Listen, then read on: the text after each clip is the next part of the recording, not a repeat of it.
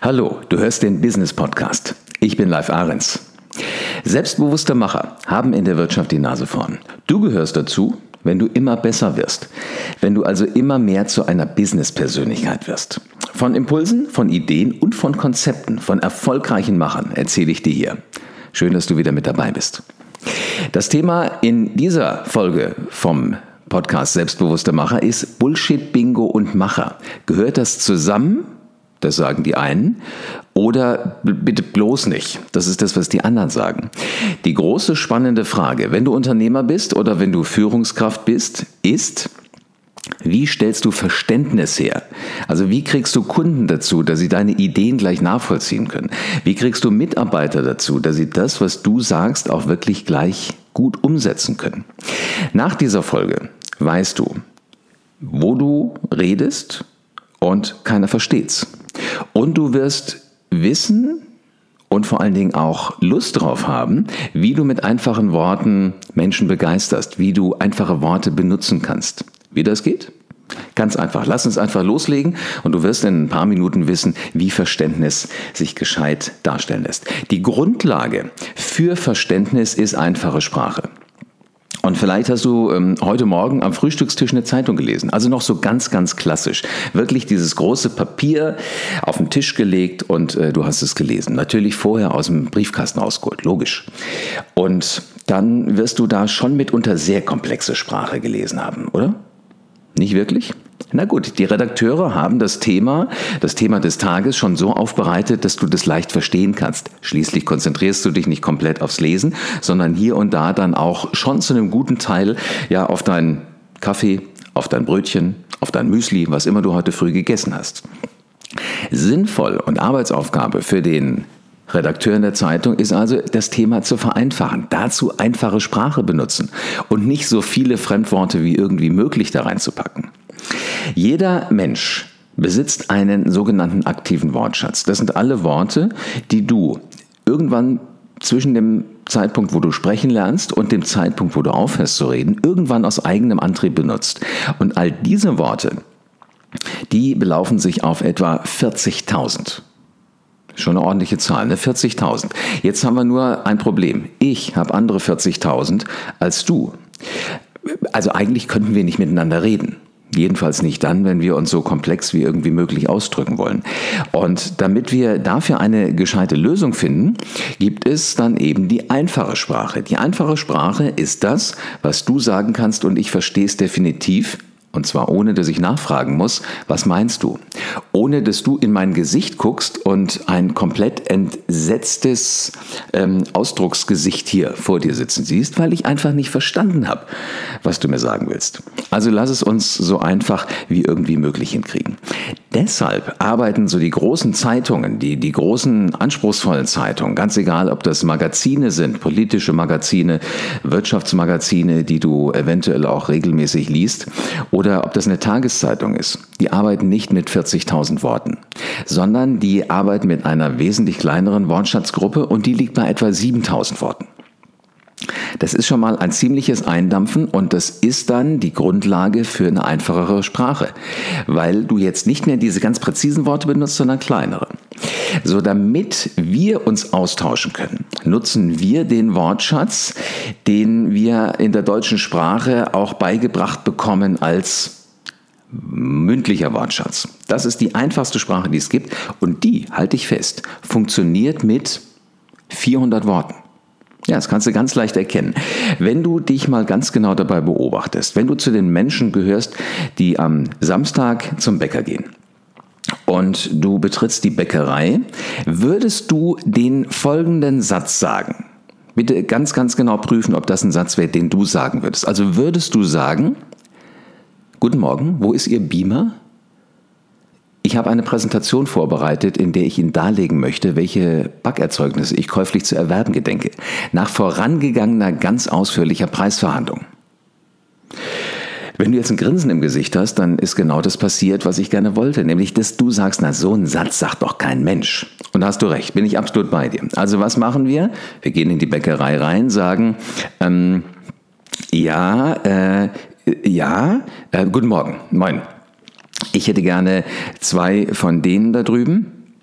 ähm, zwei von denen mit Mohn, haben sie diese, diese Körnerbrötchen, nehme den größeren Körnern. Und dann hätte ich gerne noch eins von diesen Stückchen, die sehen so aus, wenn man von oben drauf guckt, wie, wie eine Schnecke. Und da sind so Nüsse draufgeklebt und ohne Ende Zuckerguss.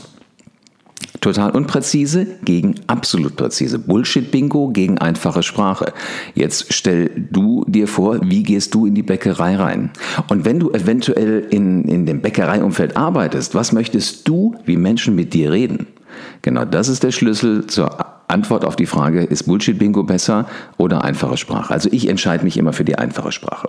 Jetzt ist aber die spannende Herausforderung ja mal rauszufinden, ist die einfache Sprache gut oder sollten wir hier und da mal Fremdworte benutzen? Wobei, wenn du dir das Wort Fremdwort schon mal überhaupt vornimmst. Fremdwort heißt also, du benutzt Worte, die nicht deine Worte sind. Meine eigenen Worte sind immer sehr, sehr einfach. Die Worte von anderen, die sind schon komplexer, weil ich eigentlich gar nicht weiß, wo kommen diese Worte jetzt eigentlich so ganz genau her. Infolgedessen ähm, sind es Fremdworte, die Worte eines Fremden, also ist es auch eine Fremdsprache. Ob die gut sind oder schlecht, darüber kann man tagelang, stundenlang und trefflich streiten. Mein Gefühl ist, mit einfacher Sprache, mit möglichst wenig Fremdworten, kriege ich eher Verständnis von meinem Gegenüber. Und das ist ja für gewöhnlich das, was wir in der Wirtschaft, im Unternehmen, in deinem Job als Führungskraft hinkriegen wollen. Jetzt möchte ich dir allerdings ein paar Worte mal zeigen, die du alle kennst und die aber auch gar nicht eigentlich deutsche Sprache sind, die wir uns ganz woanders ausgeliehen haben. Aber im Laufe der Jahrhunderte, Jahrtausende sind sie dann letzten Endes zu deutschen Worten geworden, glauben wir zumindest. Also, wir haben zum Beispiel das Wort Fenster denkt jeder, dieses Loch, diese Glasgeschichte in diesen ähm, Aussparungen in der Wand, wo wir rausgucken können, ist ein urdeutsches Wort. Nee, ist es gar nicht. Das haben wir aus Rom, aus dem alten Rom ausgeliehen. Oder Gummi. Kennt jeder, ganz egal, ob es der Reifengummi ist oder ob es so ein Dichtungsgummi ist fürs Fenster, ist wurscht. Das ist ein Wort, es kommt aus Ägypten. So, und Kaffee. Das Lieblingsgetränk der Deutschen am frühen Morgen. Ist das ein deutsches Wort? Was meinst du? Es ist kein deutsches Wort. Wir haben es eingedeutscht. Eigentlich kommt es aus Arabien, heißt der Kaffee. Und nun kommt der Kaffee ja auch daher und die, die Menschen im arabischen Raum waren halt die ersten, die Kaffee gebrüht haben und die es geschafft haben, diese kleinen verbrannten Bohnen klein zu häckseln und leckeres Getränk daraus zu machen. So, wir haben es einfach übernommen. Oder Schokolade, eine richtig deutsche äh, Qualitätssüßigkeit, ist ein Wort, was nicht aus Deutschland kommt kommt aus Mexiko, wenn man den Sprachstamm ganz, ganz weit zurückholt. Wir haben nichts anderes gemacht, als diese Worte Fenster, Gummi, Kaffee und Schokolade importieren. Ja, und was ist es? Alles okay. Wir könnten jetzt sagen, wir haben sie halt ausgeliehen von anderen. Und das Schöne ist, diese Worte haben keine Leihfrist, also du musst sie nicht mit Mahngebühren irgendwann wieder zurückgeben. Wichtig für uns ist, Fremdworte und Verständlichkeit, kommen die miteinander einher? Jetzt klar, bei Kaffee weiß es jeder, aber es gibt ja ganz, ganz andere Worte, die sind schon etwas komplexer. Ich habe immer das Gefühl, Menschen, die so diese hammerharten Fachworte benutzen, die tun das nicht, um den Kern der Sache zu treffen, die tun das aus einem einzigen, einzigen Grund. Die wollen mir imponieren. Die wollen mir das Gefühl geben, sie sind was Besseres als ich. Und um ehrlich zu sein, wenn ich sie nicht verstehe, kriege ich nie das Gefühl, dass diese Menschen tatsächlich besser wären als ich. 1985 gab es mal jemanden, der hat sich hingesetzt und mal geguckt, wie viele Worte sind denn eigentlich Fremdworte? Und da kam raus, dass 16 Prozent aller Substantive, ähm, Adjektive und Verben in deutschen Zeitungen tatsächlich Fremdworte sind. Also welche, die nicht hier ihren Ursprung hatten. Also so gesehen, ein bisschen mischen immer mal so in deine Sprache rein ist okay, aber bitte nicht zu viel. Sonst ähm, wirst du kein Verständnis wirklich mehr herstellen und deine Mitarbeiter, deine Kunden werden dich nicht verstehen. Übrigens haben ähm, mitunter Fremdworte oder Worte, die aus dem ausländischen Sprachraum kommen, häufig auch mehr Power. Also sie haben mehr Wucht. Damit kann man Dinge wesentlich besser ein, ähm, wir haben ausdrücken. Also Einbildungskraft oder Vorstellungskraft, das wäre das deutsche Wort. Ein Wort, was wir uns ausgeliehen haben aus einem anderen Sprachraum, ist Fantasie. Hm? Fantasie, finde ich, klingt viel besser als Einbildungskraft oder Vorstellungskraft. Also welche Eltern würden zu ihren Kindern sagen, da musst du mal deine Einbildungskraft etwas bemühen? Wir sagen viel eher, lass doch mal deine Fantasie spielen. Das klingt auch schon viel schöner, das macht viel mehr Appetit, das macht viel mehr Spaß. Damit stelle ich Verständnis her und ich mache anderen Menschen durch meine Wortwahl wiederum Appetit darauf, dass sie Lust haben, Dinge einfach mal auszuprobieren.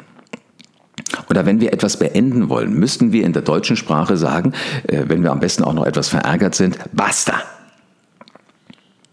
Hm? Na, wobei eigentlich, das sagen die Italiener. Wir in der deutschen Sprache müssten eigentlich sagen, es genügt.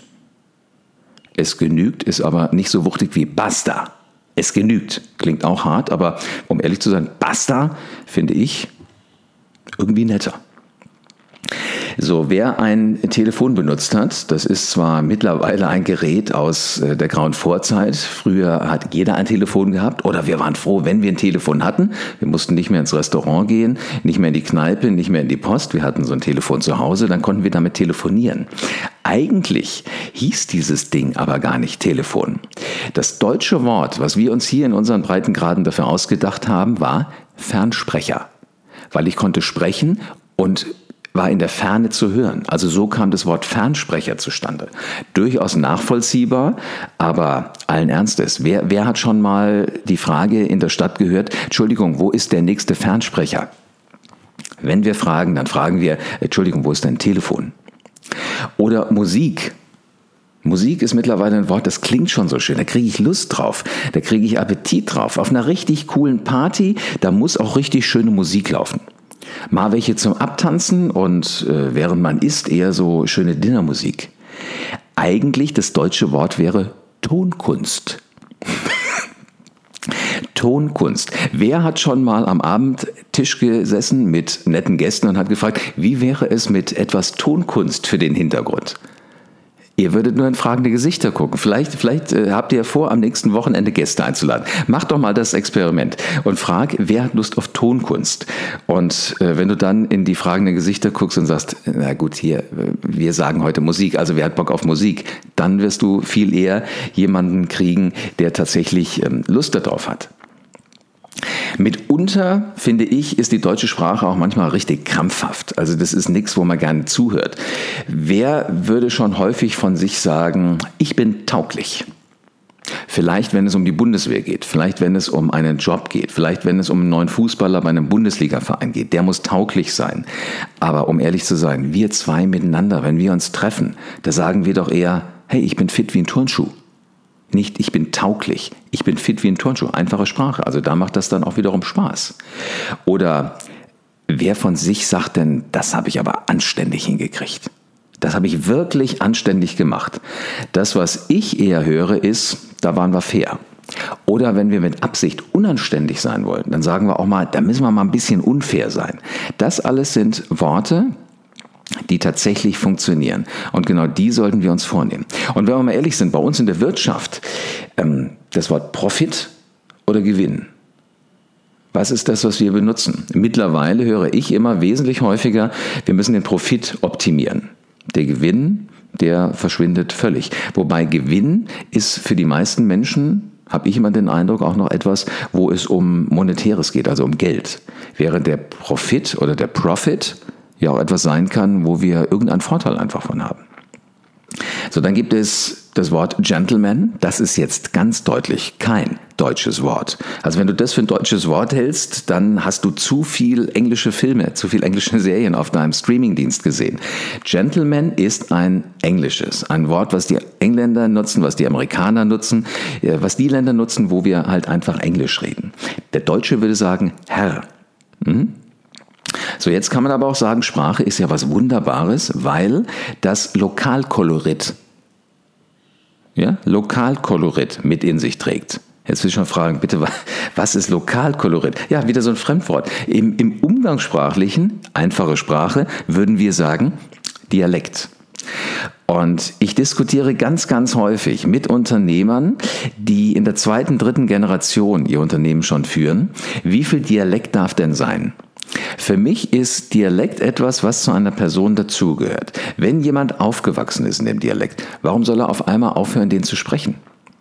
Fände ich kompletten Unsinn. Das gehört zur Persönlichkeit mit dazu. Und selbstbewusste Macher, Das sind ja nun mal Persönlichkeiten. Also bitte rede genauso, wie dir der Schnabel gewachsen ist, dann klingt's gut und dann werden andere Menschen auch Spaß haben, dir zuzuhören. Also behalt dir unbedingt deinen Dialekt. Es gibt natürlich Dialekte oder Lokalkolorit, lokalkolorische Formen der Darstellungsmöglichkeiten, also Dialekt, einfache Sprache, ähm, wo ich Dinge nicht verstehe. Ich finde immer, der bayerische Dialekt ist einer, der schon mitunter eigene Vokabeln hat. Ich saß mal mit einer Gruppe zusammen, ich war das einzige Nordlicht, Nordlicht, also ich komme aus Wiesbaden, das ist ja nun so etwa in der Mitte, aber wir saßen in Bayern, im tieferen Bayern und jemand am Tisch sagte, äh, da muss man auf Minga. Da muss man auf Minga. Äh, alle anderen nickten wissend. Ich habe etwas fragend in die Gegend geguckt, aber nachdem alle so, so wissend genickt haben, habe ich mir gedacht, da fragst du mal jetzt besser nicht nach, was das eigentlich heißt. Ich habe anschließend erfahren, auf Minga heißt nach München. Also wenn der Bayer dir sagt auf Minga, dann heißt das auf München, äh, nach München. Eigentlich ganz einfach, aber man, man muss es eben wissen. So häufig nehmen wir das ja aber nicht aus dem Lokalkolorit heraus, sondern wir benutzen Fremdworte auch, weil wir einfach kompetenter wirken wollen. Welcher Redakteur, wenn ihr den abends im Fernsehen seht, in den Nachrichten, würde denn von dem israelischen Parlament sprechen? Das verstehe ich, verstehe ich sofort. Die meisten sagen dann die Knesset. Ja, Gott bewahre. Wo, woher soll ich jetzt wissen, was das genau ist? Ist es das Parlament? Ist es ein Ministerium? Ist es einfach ein Haus? Also keine Ahnung was. Leute, redet einfach. Leute da draußen, redet einfach. Dann macht es euren Geschäftspartnern auch wesentlich mehr Spaß. Mitunter können wir Worte natürlich auch mal ausprobieren, mal testen auf ihre Gefahr, ob wir tatsächlich etwas damit hinkriegen. Aber bitte überfordert euch nicht selbst, weil das, was ihr übrigens ganz wichtig braucht für Sprache, ist zum einen die Zunge, das Ding hier im, Mund, die Zunge und auch gleichzeitig die Nase. Zunge und Nase, das ist der Bereich, der Worte erst zum Klingen bringt. Und das müssen wir ganz, ganz genau hinkriegen, beziehungsweise wir überfordern diesen Bereich manchmal. Wir können zwar Worte finden in unserem Kopf, wie zum Beispiel Authentizität. Das ist ein Wort, das können wir schreiben. Wir wissen ganz genau, wo das TH hin muss, aber das macht es am Ende des Tages nicht viel leichter. Probier doch mal bitte aus, das Wort auszusprechen. Authentizität. Laut bitte, nicht denken. Authentizität. Egal wer neben dir sitzt, sag's doch mal. Authentizität. Wenn dir das jetzt gelungen ist, dann bist du sehr, sehr gut drauf. Vielleicht hast du Glück und es hat jetzt gerade funktioniert. Es gibt immer wieder Menschen, die stolpern darüber. Authentizität. Wie auch immer. Dieses Wort gehört nicht zu den Worten dazu, mit denen wir als Unternehmer, als Führungskräfte Verständnis herstellen, weil es zu komplex ist, weil ein Teil des Wortes hinten am Rachen gebildet wird, ein Teil direkt hinter der Zahnreihe und das alles überfordert die Zunge schon. Und damit sie uns ein für alle Mal klar macht, dieses Wort Authentizität, bitte sag es nicht. Lässt es uns drüber stolpern. Spannende Frage für, für uns selbstbewusste Macher. Wie kann ich jetzt kompetent klingen, aber trotzdem es ganz einfach ausdrücken? Also stell dir folgende Situation vor. Du sitzt heute Abend in einer Kneipe, in einem Bistro, in einer Bar, ganz egal wo. Und an dem Nachbartisch sitzt ein Pärchen. Mutmaßlich ist das ein Parship-Date. Und zu dem Zeitpunkt des Abends hat er schon mehr Interesse an ihr als sie an ihm. Und jetzt hörst du aus seinem Mund den Satz, wow, du weist eine unglaubliche Authentizität auf. Wenn du ein männlicher, selbstbewusster Macher werden, äh, werden willst oder bist, dann kann ich dir sagen, bitte so einen Satz nie. Wenn du eine weibliche, selbstbewusste Macherin bist, dann wirst du wahrscheinlich jetzt gegrinst haben und dir sagen, dieses Date wird kein gutes Ende nehmen. Ich werde da nicht lange dabei sein, da bin ich ganz, ganz schnell wieder weg. Und genau das ist das, was wir Männer mitnehmen sollten. Die einfache Version davon, die klingt gut. Du weist eine unglaubliche Authentizität auf, ist schon ziemlich gefährlich, Bullshit-Bingo-mäßig unterwegs. Die einfache Version ist einfach, hey, du bist der Hammer. In deiner Anwesenheit fühle ich mich unglaublich wohl.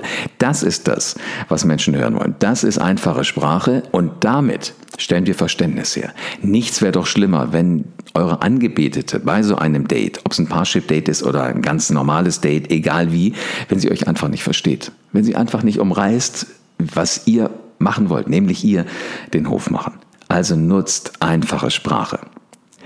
Jetzt weißt du, wie du am besten redest, damit es jeder versteht. Und ich hoffe, Du wirst jetzt gleich gucken, welche einfachen Worte hast du in deinem Kopf. Tu das und ähm, nutz diesen Appetit, den du jetzt nach dieser Podcast-Folge hast und wähl heute mal nur einfache Worte.